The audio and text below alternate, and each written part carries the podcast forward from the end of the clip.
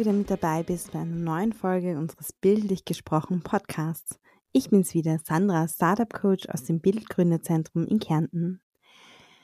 In der letzten Folge habe ich mit Davorin Barugia über unsere zukünftige Arbeitswelt gesprochen und wie Startups gute Mitarbeiterinnen zu ihrer Idee committen können. Als besonders starkes Thema hat sich dabei auch die Relevanz der eigenen authentischen Geschichte herauskristallisiert. Und Anfang März ist ja bekanntlich der Weltfrauentag. Und in diesem Sinne steht auch bei uns im Bild dieser Monat für unsere Gründerinnen, die ihre Geschichten schreiben und erzählen wollen. Und in diesem Zusammenhang habe ich mich gefragt, ob es denn heute wirklich noch solche Unterschiede überhaupt gibt, dass es notwendig ist, dem Ganzen wirklich ein eigenes Thema und einen eigenen Podcast zu widmen und nochmal aufzugreifen. Und bei meiner Recherche bin ich darauf gestoßen, dass nicht einmal ein Viertel aller Startup-Gründerinnen und Gründer Frauen sind. Und daraus gibt es wahrscheinlich schon Handlungsbedarf in diesem Umfeld. Und jemand, der sich genau damit sehr intensiv auseinandersetzt und auch eine authentische Geschichte als Frau im Startup-Umfeld erzählt, ist Nina Wüst. Hallo Nina, schön, dass du heute mit dabei bist. Hi, danke, dass ich da sein darf. Ja, Nina, für diejenigen unter unseren Zuhörerinnen, die dich noch nicht kennen, wollen wir dich vorab ein bisschen vorstellen. Aktuell bist du ja vor allem in deiner Rolle als Co-Founderin der Female Founders bekannt, aber deinen Connect zur Startup-Szene, der beginnt eigentlich schon viel früher. Wie bist du vom Wirtschaftsstudium an der WU in die Startup-Szene hineingerutscht? Ich bin tatsächlich schon während der WU zu einem Venture Capital Fonds gegangen, ähm, über Umwege. Ähm, der Fonds ist Speed Invest, äh, den man in Österreich wahrscheinlich auch sehr gut kennt inzwischen. Mhm. Damals waren wir noch sehr, sehr unbekannt und sehr klein. Und ich kam tatsächlich über mein Netzwerk äh, zu Speed Invest und äh, war damals Praktikantin und bin dann acht Jahre lang geblieben. Das heißt, das Thema Startups und Investments war wirklich mein gesamtes professionelles Leben jetzt für mich äh, etwas, das mich angetrieben hat und das ich nach wie vor unglaublich spannend finde. Ja. Du bist ja der Investmentszene auch heute durch Female Founders, aber auch durch deine Vorstandstätigkeiten ähm, immer noch treu geblieben. Was ist es, was es für, für dich so interessant macht, diese Investmentszene? Also für mich ist es ganz klar das Arbeiten mit frühphasigen Startups. Das heißt, in meinen verschiedenen Rollen war ich auch immer im Early Stage Investing unterwegs. Und da finde ich mehrere Aspekte besonders spannend. Also zum einen die Arbeit direkt mit den Teams an Gründerinnen und Gründern. Ähm, dort äh, einerseits zu sehen, wie sich Ideen entwickeln, wirklich aus einer manchmal sehr kleinen Idee aus einer Konversation bis hin zu etwas Großem, das dann nach Jahren wirklich Tausende, Zehntausende Menschen verwenden und das wirklich einen Impact hat in dem Bereich, in dem es gegründet wird. Ähm, dann zum anderen auch die Persönlichkeiten, die man dort kennenlernt. Das war für mich wirklich ähm, eye-opening, als ich in die Startup-Szene gekommen bin, mit welchen äh, Menschen man da zu tun hat. Also wie spannend die Ansätze sind, äh, wie viel Energie die haben, was die bewegen wollen. Also das ist etwas, das auch nach Jahren immer noch äh, total spannend ist und wo man dann auch als Investorin immer noch was dazulernen kann. Sehr cool. Trotzdem hast du 2016 wenn ich es richtig im Kopf habe, also parallel dazu eigentlich zu dieser Tätigkeit mit der Lisa Marie Fassel gemeinsam die Female Founders gegründet. Ich frage jetzt mal so ein bisschen im Startup-Methoden-Jargon, was ist dein Why? Warum ist es dir Anliegen, warum war es dir ähm, 2016 auch ausschlaggebend für die Gründung der Female Founders wichtig, dich für Frauen in der Startup-Szene einzusetzen? Ja, das ganz große Why ist tatsächlich Geschlechtergerechtigkeit und die Frage, wie wir da hinkommen können. Also zum einen ist es ja glücklicherweise in der Gesellschaft so, dass vieles erreicht wurde, aber zum anderen, wenn wir vor allem auch auf das Unternehmerinnentum schauen, und das ist halt etwas, das uns eben antreibt in unserer Arbeit, dann sieht man ganz klar, die Entscheidungsträgerinnen, die Teams, die Geld bekommen, die Teams, die dann wirklich ein Unicorn werden, die sind nahezu ausschließlich männlich, also zu 90 Prozent tatsächlich. Das zeigen die verschiedensten Statistiken, nicht nur in Österreich, auch in Europa, ähm, im Endeffekt mehr oder weniger auf der ganzen Welt, um das jetzt einmal so ganz grob zu sagen. Und da ist die Herangehensweise bei Female Founders so, dass wir sagen, ähm, das ist ein Fakt, das belegen Zahlen was machen wir jetzt? Also das Wichtige ist uns, dass wir das auch unternehmerisch angehen und einen Beitrag dazu leisten, dass sich das ändert. Das heißt zum einen, es ist wichtig, darüber aufzuklären, dass die Situation so ist, aber zum anderen sehen wir uns eben auch als Partner für andere Stakeholder in der Technologieszene, um eben etwas zu ändern. Und das heißt konkret, ähm, mehr Venture Capital in Richtung ähm, genderdiverse Teams zu bringen ähm, und Frauen, die in diesem großen Technologie- und Investmentbereich ihre Karriere äh, machen möchten, dabei zu unterstützen, da wirklich erfolgreich zu sein und in Entscheidungspositionen zu kommen. Mhm, sehr spannend. Wie hat sich das eigentlich ursprünglich entwickelt, dass ihr da wirklich eine Organisation wie die Female Founders auch wirklich gründet, wahrscheinlich auch die finanziellen Mittel auftreiben könnt? Und habt ihr euch, also die Lisa Marie und du, habt ihr euch vorher schon gekannt? War das ein gemeinsamer Plan oder wie ist das entstanden? Also wir haben als Verein gestartet. Ich kann auch ganz ehrlich sagen, wenn mir vor sechs Jahren jemand gesagt hätte, wohin das geht, wäre ich sehr erstaunt gewesen, ähm, was hier alles möglich ist und was wir auch erreichen werden mit unserer Community und mit unserer Marke. Ähm, eben, du hast vorhin schon gesagt, wir waren in Vollzeitjobs zu dem Zeitpunkt. Das heißt, es war wirklich etwas, dass man sagt, ähm, man macht es nebenbei, weil es einem so wichtig ist, aber auch im ersten Moment ähm, noch nicht mit der Möglichkeit, da eben etwas auch damit zu verdienen. Also das war uns auch in dem ersten Jahr oder in den ersten zwei Jahren nicht ganz klar, was könnte da eigentlich auch ein Businessmodell sein, das uns und auch zukünftige Mitarbeiterinnen dann finanziert. Das kam erst über die Jahre. Ähm, das heißt, wir sind von einem Netzwerk- und Event-Fokus dann mehr und mehr in Richtung konkrete Programme gegangen. Und das hat uns dann auch ermöglicht, die Partner und Kunden, die wir heute haben, äh, an Bord zu bringen. Und da äh, positionieren wir uns vor allem über den Aspekt, dass wir in ganz Europa Gründerinnen ansprechen. Das heißt, es wirklich sehr international angehen und deswegen auch äh, Partnerinnen und Partner ähm, aus ganz Europa haben. Ähm, und zum anderen, dass wir über die Programme, die wir anbieten, sehr gut auch inzwischen den Impact zeigen können, den wir auf ähm, die ähm, Community haben. Mhm. Sehr spannend. Ist es auch genau dieser klare Fokus, den ihr ja eigentlich auch habt, der euch von diesen lokalen Frauennetzwerken, die es ja in den verschiedenen Bundesländern wahrscheinlich auch gibt, unterscheidet? Oder wo seht ihr da Ergänzungen? Wo grenzt ihr euch ab? Wie, wie positioniert ihr euch da? Ja, ein wichtiger Faktor ist bei uns tatsächlich dieses Pan-Europäische, mit dem wir uns einerseits, wie du sagst, abgrenzen und andererseits, dass es uns aber auch die Möglichkeit gibt, gerade da wieder zu kollaborieren, weil es ist einerseits so, dass wir natürlich völlig realistisch nie ganz Europa abdecken können und dadurch, dass, die, dass der Großteil unseres Teams auch in Wien sitzt, wir ähm, Netzwerke haben, die unterschiedlich stark sind in den einzelnen Ländern oder in den einzelnen Hubs.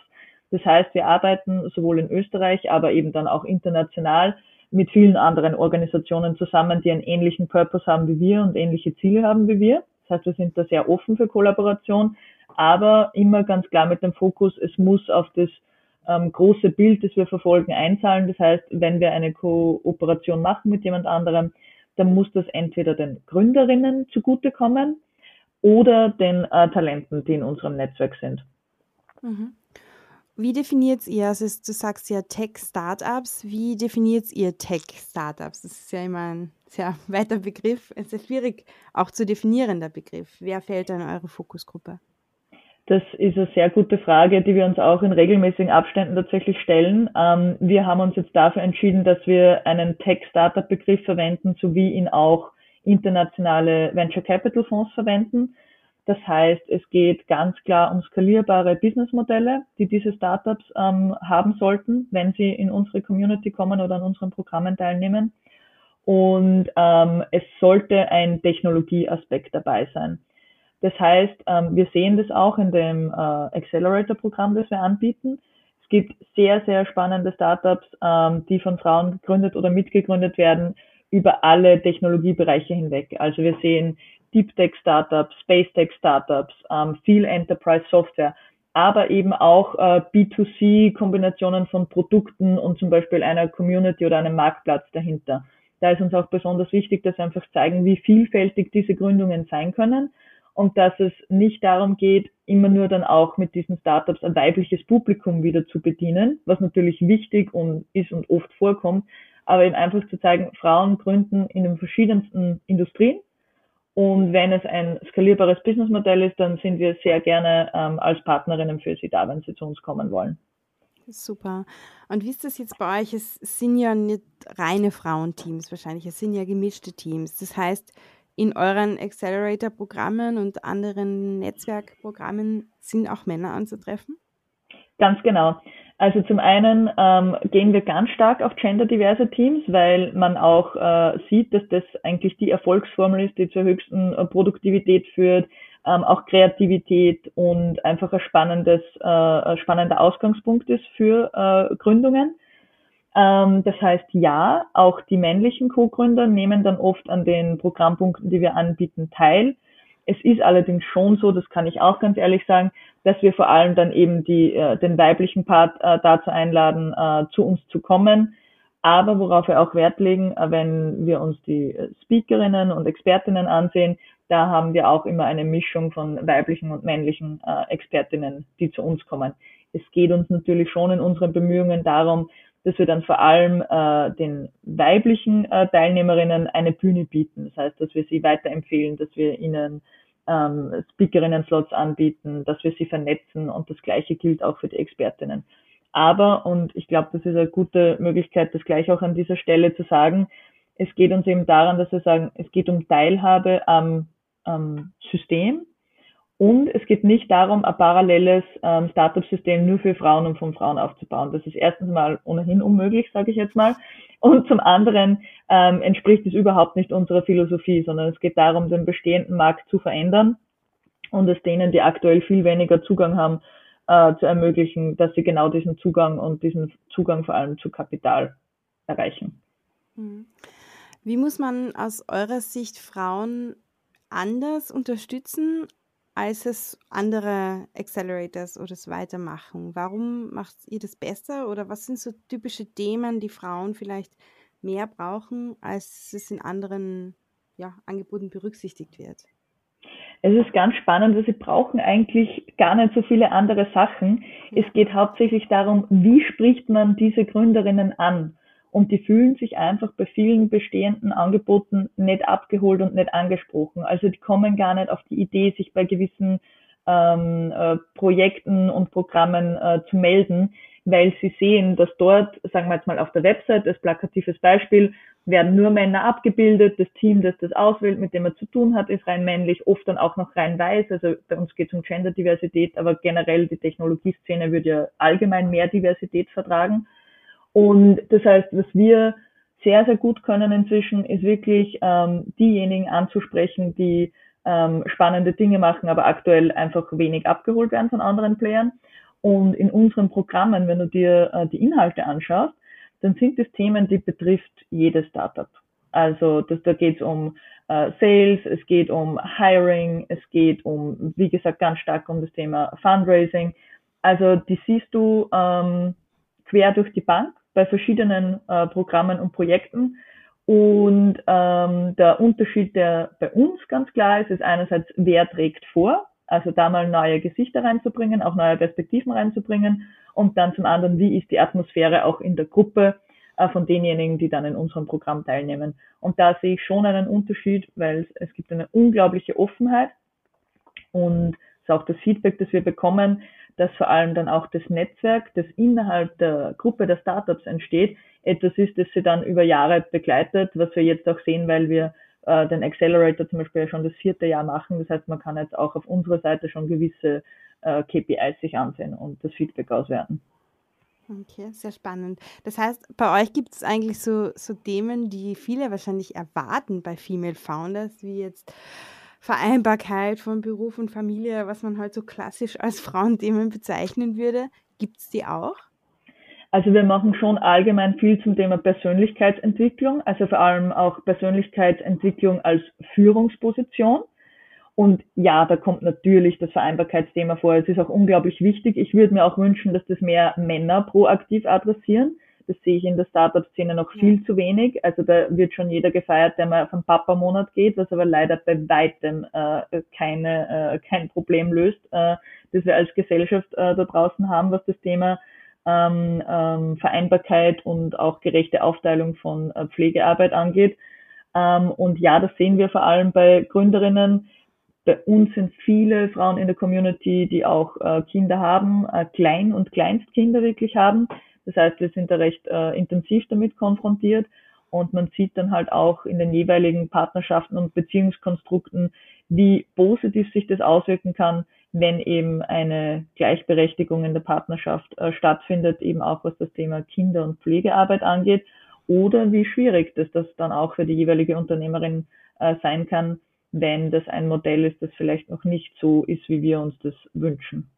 Ja, also eigentlich geht es ja viel mehr um ein Lebensmodell Startup, ähm, das Paare für sich entdecken, viel mehr als dass es wirklich ein Frauenthema ist in Wirklichkeit. Ganz genau. Ja. ja. Würdest du sagen, dass die Startup-Welt eine Männerwelt ist im Moment noch? Ja, das ist einfach, das muss man ehrlich sagen. Ich würde mir wünschen, dass es anders wäre. Und es ist, es passieren viele, viele gute Dinge und ich versuche auch tatsächlich immer auf der positiven Seite zu sein und dann auch einfach die Dinge zu zeigen, ähm, die, äh, die sich gut entwickeln.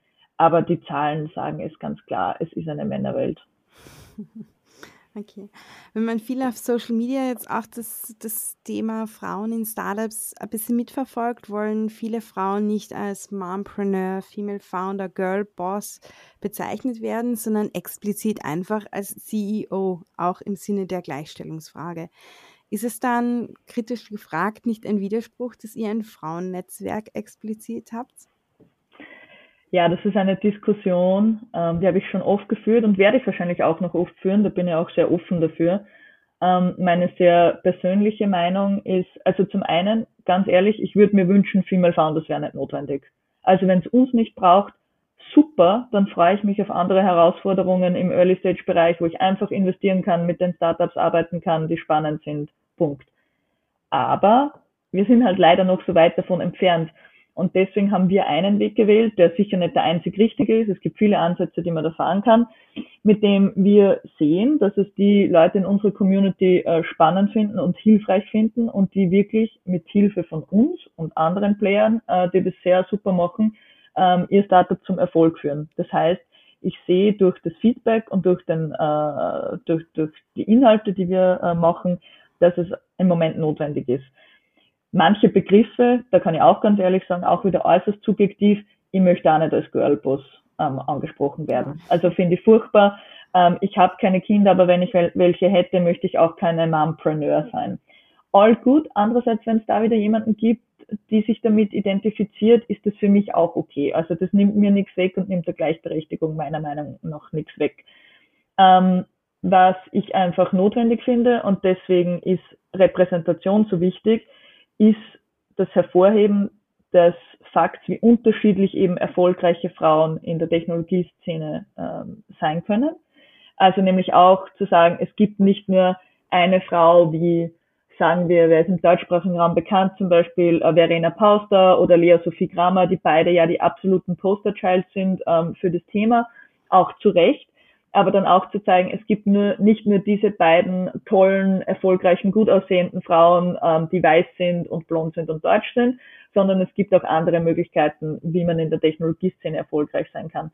Deswegen finde ich es wichtig, das hervorzuheben und ob man sich dann als Female Entrepreneur oder einfach als Entrepreneur selbst bezeichnet, würde mal sagen, ist höchstpersönlich jeder von uns selbst überlassen. Aber ich sehe das ähnlich wie beim Gendern. Sprache schafft einfach Realität und wenn man das nicht hervorhebt, was es da schon gibt und wen es da schon gibt, dann macht es das einfach schwieriger für neue Leute da in diese Szene hineinzukommen. Weil, obwohl die Szene prinzipiell sehr offen wirkt, nämlich offen für Neues, offen für neue Technologie oder neue Geschäftsmodelle, es ist dann manchmal gar nicht so einfach, als Outsider da Fuß zu fassen.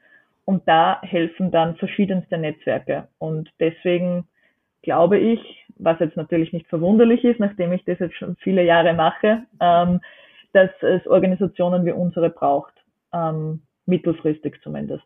Ja. ja, sehr schön erklärt, ja. Ähm, du hast jetzt zwei Damen genannt, die sehr erfolgreich sind.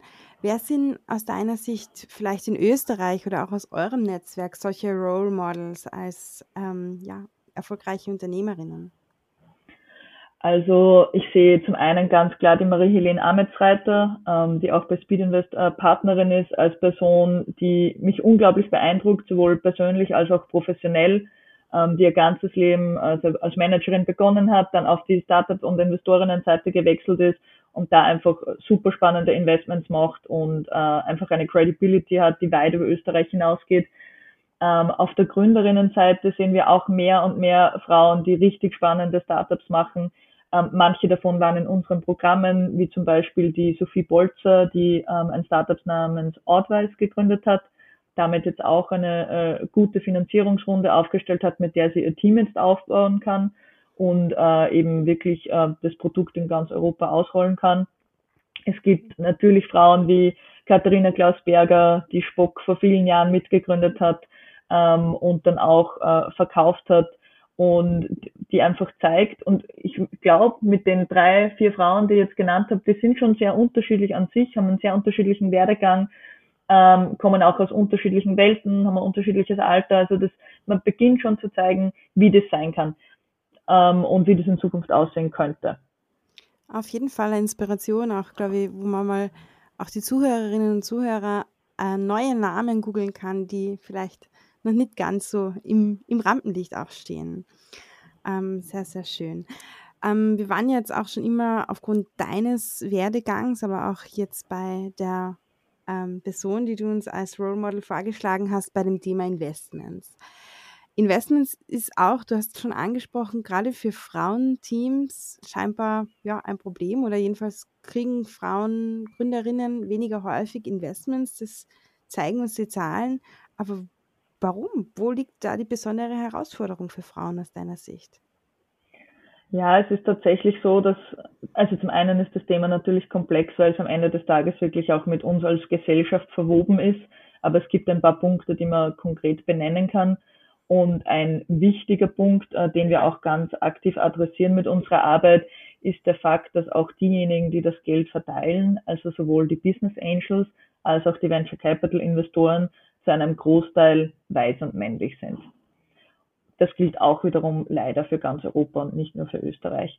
Und es ist einfach belegt, also das kennt man ja auch zum Beispiel aus dem Thema Hiring und Recruiting, dass wir als Menschen immer unbewusst und bewusst zu anderen Menschen tendieren, die so sind wie wir. Also die aus einem ähnlichen Background kommen, äh, wie wir, die so aussehen wie wir, ähm, zu denen wir besonders leicht dann auch connecten können, was ja einfach menschlich ist und was mal prinzipiell kein großes Problem wäre, aber leider zu einem Problem wird, weil es ein Faktor ist, der einfach auch bei Investmententscheidungen eine ganz große Rolle spielt.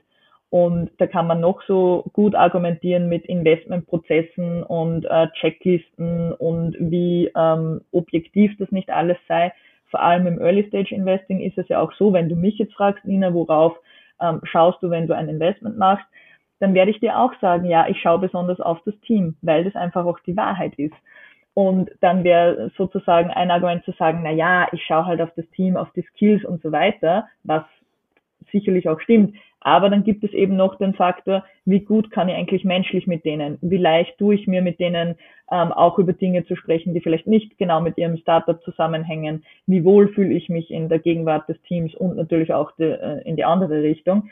Und da beginnt es schon relativ früh, dass Frauen Schwierigkeiten haben, dann wirklich zu den ersten Investmentrunden zu kommen. Und natürlich, wenn man schon zu Beginn nicht finanziert wird, wird man auch später nicht finanziert. Das heißt, die kommen dann nie in diese Phase, wo sie dann 10, 20, 40 Millionen aufnehmen und ähm, wo es dann einfach ähm, ab einem gewissen Punkt nicht mehr spannend ist, das Startup zu machen. Oder man geht zumindest nicht diesen Weg der Skalierung. Und ähm, aus diesem Grund plädieren wir auch ganz stark dafür, dass Diversität in der Startup-Szene auch heißen muss, Diversität bei Investorinnen und Investoren. Und dass das eine das andere bedingt. Mhm. Also man kann auf der einen Seite bei den Investoren eben ansetzen, wahrscheinlich durch Aufklärung und eben durch Mischung. Kann man auch auf der Startup-Seite diesbezüglich ansetzen, sie irgendwie darauf vorbereiten? Ja, auf jeden Fall. Und das wird auch mehr und mehr, was ich unglaublich spannend finde. Also uns fragen zum Beispiel oft Startups an, teilweise auch rein männliche Startups, also wirklich quer durch die Bank. Ähm, wir hätten gerne ähm, diverse Investorinnen. Also wirklich weiblich, männlich, aber eben auch mit einem anderen Background, ähm, die uns Geld geben. Also die wirklich sagen, wir nehmen jetzt unter Anführungszeichen nicht einfach von fünf männlichen Business Angels Geld, sondern wir hätten eigentlich auch gerne hier ähm, äh, Diversität bei denjenigen, die in uns investieren. Das heißt, da ist auch mehr Nachfrage schon von den Startups an sich, was natürlich eine spannende Entwicklung ist, die ich äußerst äh, unterstützenswert finde. Und zum anderen, wie kann man die Gründerinnen und Gründer da vorbereiten? Das ist schon ein wichtiger Aspekt in der Arbeit, ähm, die wir bei Female Founders leisten, dass wir mit den äh, Gründungsteams vor allem daran arbeiten, dass sie den Investmentprozess verstehen, dass sie nämlich darauf vorbereitet sind, was passiert in Gesprächen mit äh, Venture Capital Investorinnen. Was ist ähm, der Prozess? Also was heißt eigentlich, ich bekomme ein Termsheet? Was heißen diese Terms, die da drinnen stehen? Weil, das kann man ja auch ganz ehrlich sagen, das muss man nicht wissen und kann man nicht wissen, wenn man das noch nie gemacht hat. Ja klar, man kann sich informieren, man kann herumfragen, aber da gibt es eben auch einige Barrieren, wo wir helfen, diese Barrieren wegzuräumen ähm, und wirklich mit Wissen ähm, den Leuten auch ein gewisses Selbstbewusstsein zu geben, in den Prozess reinzugehen und dann auch erfolgreicher zu sein in diesen Gesprächen. Und das heißt, Aufklärung und dann auch Netzwerkarbeit ist äh, extrem wichtiger Teil, ähm, wenn man als frühphasiges Startup erfolgreich sein will. Ja, sehr, sehr spannend. Andere Aspekt ist noch auf eurer Website habe ich gesehen, ihr habt ganz coole Merchandise-Produkte, ganz coole T-Shirts, die auf humorvolle Art und Weise Gleichberechtigung fordern und zumindest auch ein bisschen, glaube ich, zum Nachdenken anregen, wenn man das so sieht. Wie wichtig ist es jetzt euch auch als Team Female Founders, dass es auch wirklich gelebt und verkörpert wird? Es ist uns tatsächlich sehr wichtig, sonst wäre die Arbeit, die wir da machen, auch wirklich ähm, nicht befriedigend. Also wir versuchen das zum einen selbst als Team zu leben. Ähm, es ist uns auch wichtig, dass ähm, wir als Team verstehen, was Gleichberechtigung und Feminismus auch abseits von Unternehmerinnentum heißt. Das ist zwar unser Fokus und das wird auch unser Fokus bleiben, weil es ohnehin ein Thema ist, das groß genug ist ähm, und wo man sehr viel machen kann und machen muss. Aber auch zu verstehen, ähm, was das heißt für uns als Menschen, die einfach in Österreich, in Europa, auf der Welt leben ähm, und da auch zum einen Partner, Teammitglieder, Teilnehmerinnen zu finden, die diesen Grundgedanken auch teilen und die das nicht nur leben, wenn sie mit uns auf einem Event vielleicht als Expertin auftreten, sondern die das auch generell mit ihrem, also als Person und Persönlichkeit verfolgen. Und ich glaube, es kann auch nur dann wirklich eine Veränderung eintreten oder dauerhafte Veränderung eintreten, wenn das über alle Lebensbereiche hinweg äh, thematisiert wird und gelebt wird. Hm. Seid ihr ein komplett reines Frauenteam? Nein, aber wir sind von 21 Teammitgliedern ähm, 20 Frauen und ein Mann aktuell. Wir versuchen tatsächlich mehr Männer zu heiren. Es ist lustig, wenn man dann auf der anderen Seite sitzt. Ähm, bei uns bewerben sich recht wenige Männer. Das heißt, wir betreiben wiederum aktive Netzwerkarbeit, dass wir sagen, ähm, wir möchten da eigentlich auch mehr Diversität im eigenen Team haben, was die Geschlechter angeht. Und äh, ich hoffe auch, dass sich das äh, in eine bisschen ausgewogenere ähm, Zukunft äh, verschiebt. Ja. Ja, bei euch stimmt die Frauenquote zumindest. die stimmt auf jeden Fall, ja. Aber vielleicht, äh, ich weiß jetzt nicht, wie, wie euer Mitarbeiter ähm, da eingebunden ist, aber es ist schon auch spannend, wie sich ein Mann wahrscheinlich auch mit diesen Frauen- oder Emanzipationsthemen auseinandersetzt? Oder gibt es da viele verschiedene Sichtweisen, die er dann noch einbringen kann? Also es ist tatsächlich auch einer meiner äh, großen Ansprüche, dass man sagt, es braucht ja beide Seiten und es braucht auch die Verbündeten ähm, bei den Männern. Ähm, das ist bei unserem Kollegen auf jeden Fall äh, so. Ähm, soweit ich weiß, und ich hoffe, das ist tatsächlich so, äh, fühlt er sich sehr wohl und ja, er ist bei uns im Kommunikationsteam. Das heißt, seine Meinung ähm, ist ähm, sehr spannend und wird auch ständig äh, eingebracht. Also ich meine, es klingt jetzt ein bisschen eigenartig, weil natürlich die Meinung von jedem Teammitglied ähm, in dem Bereich, in dem sie oder er arbeitet, wichtig ist. Aber worauf ich hinaus will jetzt mit meinem Statement ist, dadurch, äh, dass er im Kommunikationsteam ist, ähm, das bei uns natürlich einen hohen Stellenwert hat, weil wir als Marke vor allem auch von Kommunikation leben, um dann eben wieder neue äh, Gründerinnen zu uns ins Netzwerk zu bringen, ähm, ist es extrem spannend, da eine Sichtweise zu haben, die ähm, von einem Mann kommt und äh, die sich dann auch widerspiegelt, wie wir kommunizieren. Und ja, dann werden auch äh, Dinge gechallenged, bevor wir sie ausgeben. Ähm, genau. Sehr cool. Nina, du bist selbst ja eine starke, junge und erfolgreiche Frau. Hast du es in deiner beruflichen Laufbahn selbst eine konkrete Situation erlebt, wo du dich benachteiligt gefühlt hast oder schlecht behandelt gefühlt hast, weil du eine Frau bist? Ja, es sind viele kleine Situationen, die auch immer wieder kommen. Das ist auch die leider traurige, aber realistische Nachricht, die äh, ich aber auch mit allen teilen kann, die vielleicht auch immer wieder in solche Situationen kommen oder die als äh, Young Professional das erste Mal in die Situation kommen. Also es sind Feinheiten wie, wenn mehrere Personen in der Gruppe sind, dass äh, du einfach nicht angesprochen wirst als Meeting-Teilnehmerin, dass die, dass dein Gegenüber immer nur deinem männlichen Kollegen in die Augen schaut und den Dinge fragt, obwohl du eigentlich die Person bist, die äh, die Expertin für das Thema ist oder einfach auch in der Rolle ist, in der sie dann äh, eigentlich die Person wäre, mit der man sich die Dinge vereinbart. Das ist ganz klar ein Thema.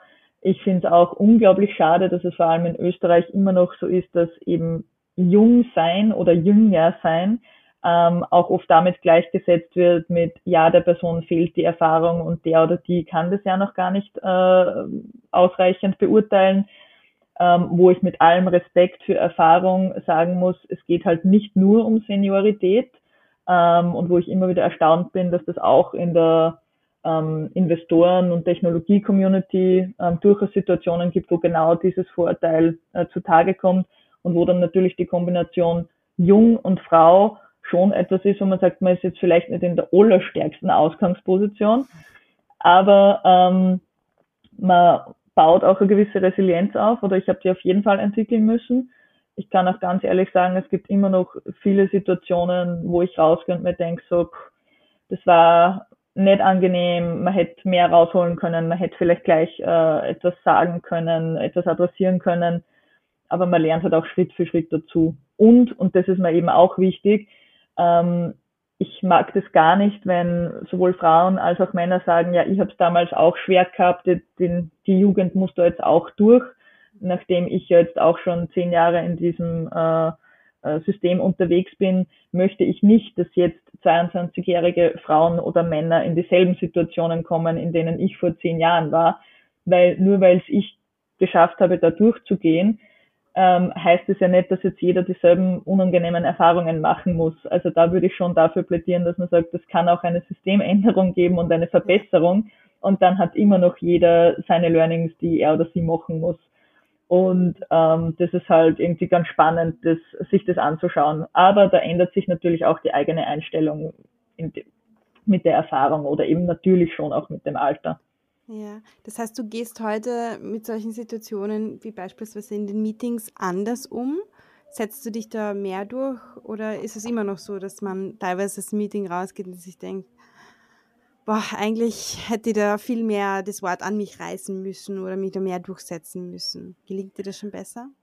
Also es gelingt auf jeden Fall besser. Ähm, man lernt auf jeden Fall dazu. Ähm, was ich auch jeder Person, die die Möglichkeit hat und die sich auch, muss man ehrlich sagen, leisten kann, empfehlen kann, ist tatsächlich Coaching.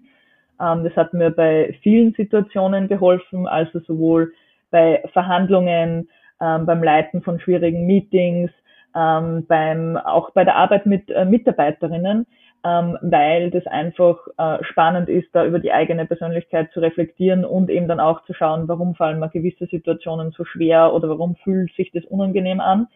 Ähm, wie gesagt, es wird immer besser und man nimmt fast aus jeder Situation was mit, auch wenn man sie manche gern gespart hätte. Ähm, aber ich kann für mich sagen, es ist auf jeden Fall auch noch nicht vorbei. Also ich glaube, da kommen einfach immer wieder Dinge, ähm, auch mit Erfahrung und mit dem Alter, und ja. Mhm. Wenn du auf deine zehn beruflichen Jahre quasi zurückblickst, ähm, kannst du schon Punkte nennen, die sich im Vergleich von damals zu heute für junge Frauen wesentlich verbessert haben? Also wenn wir uns die Startup-Szene anschauen, ist es schon so, dass die Awareness, dass Gendergerechtigkeit auch im Unternehmerinnentum wichtig ist, heute viel mehr da ist und auch viel breiter gelebt wird.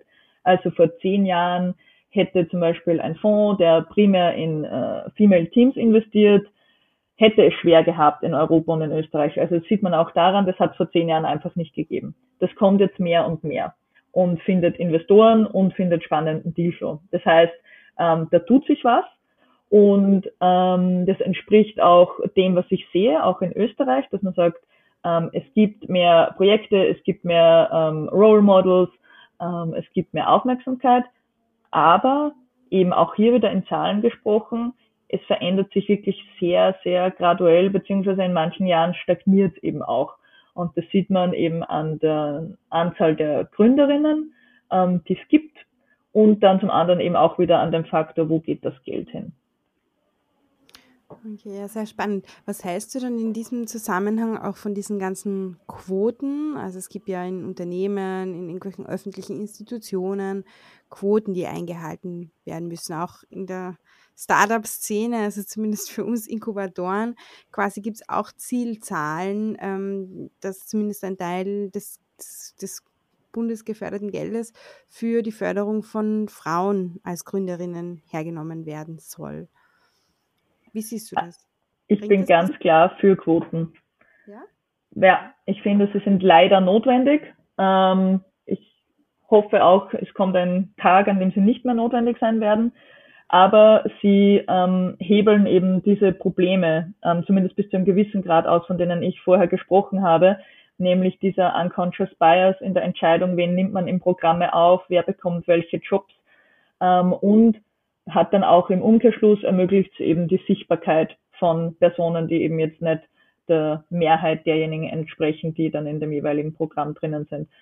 Das ist ähm, ja, es ist ein wichtiges Tool, für das ich absolut bin, ähm, was natürlich auch äh, teilweise eine kontroversielle Meinung ist, aber zu der ich absolut stehe.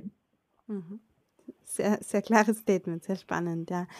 Was gibst du jungen Frauen mit, die vielleicht gerade noch in der Ausbildung stecken, äh, gute, vielleicht auch eine technische Ausbildung machen, damit ja auch schon sich ein bisschen in diese männerdominierte Welt vor ähm, gewagt haben und vielleicht das Unternehmertum ganz spannend fänden?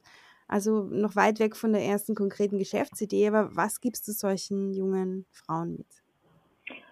Ähm, also auf jeden Fall diese Idee oder den Gedanken zu verfolgen, ähm, wenn man ihn dann hat und da rauszufinden, was einem auch Spaß macht, wohin da die Reise gehen könnte, also sowohl in welchem Bereich man dann wirklich ähm, etwas gründet oder mitgründet und da Erfahrung zu sammeln, mit Leuten zu reden, die in diesen Bereichen schon sind, die interessant sind.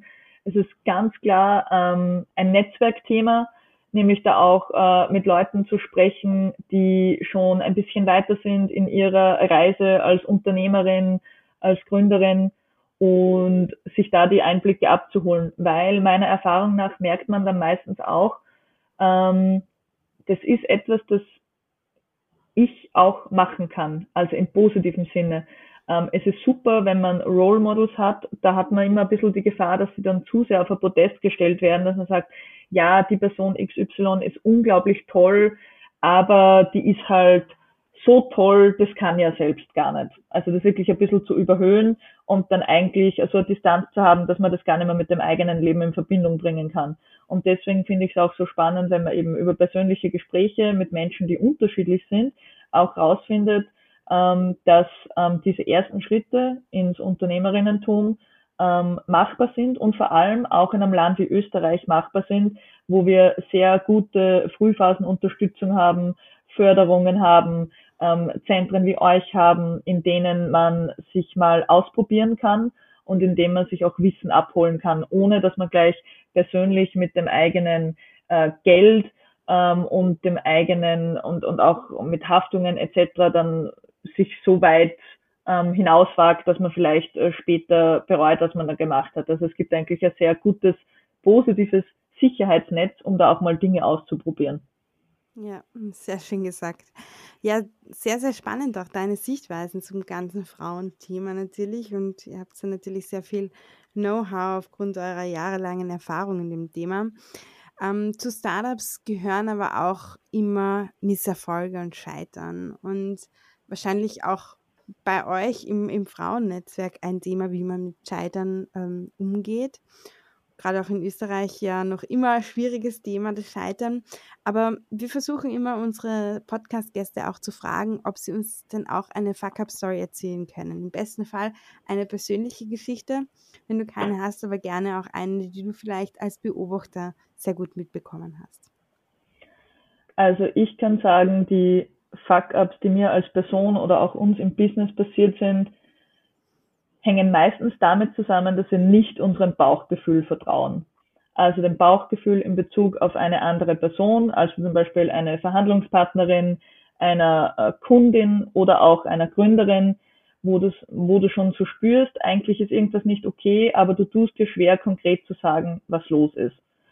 Dann gegen dieses Bauchgefühl gehen, weil zum Beispiel die Partnerschaft aber wirklich spannend ist für das Business und du einfach auch, sagen wir es wie es ist, du brauchst auch Geld, um deine Kolleginnen und Mitarbeiterinnen zu bezahlen und auch dich selbst und dann machst du es.